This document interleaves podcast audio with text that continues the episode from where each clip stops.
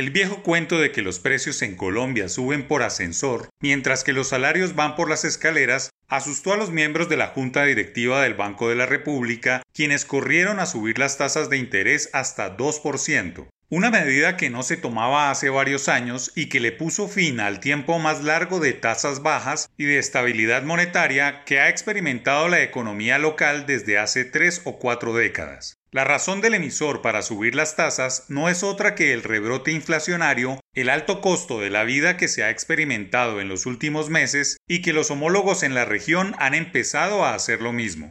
El costo de los alimentos, del transporte, de los combustibles, la tasa de cambio de pesos por dólares y la disparada de las materias primas han llevado a que la variación de precios esté fuera del rango del banco, en 4%, y que las posibilidades de bajar hasta 2% sean más que imposibles en medio del aroma de reactivación y de normalidad. La equivocación que cometen las autoridades monetarias es que en su afán de controlar el rebrote inflacionario, que es de pura oferta y tasa de cambio, están condenando la economía a altas tasas de interés, golpeando de paso al consumo.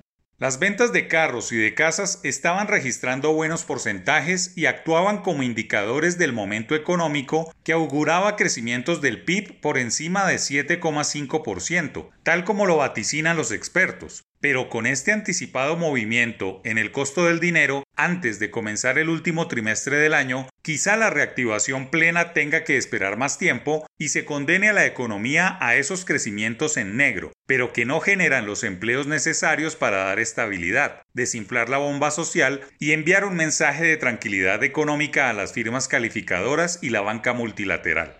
No es para nada un buen momento para subir las tasas de interés y menos aún interrumpir el buen momento que iban experimentando las ventas de vivienda y el índice de comportamiento del consumidor.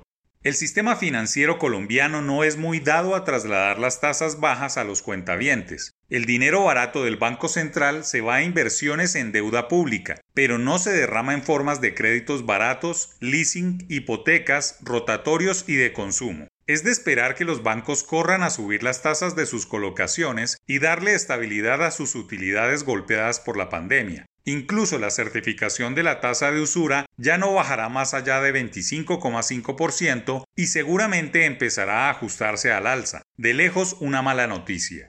El punto crítico es por qué la Junta del Banco Central hace eso cuando todos los jugadores de la economía estaban esperando que la reactivación cuajara y que el consumo despejara.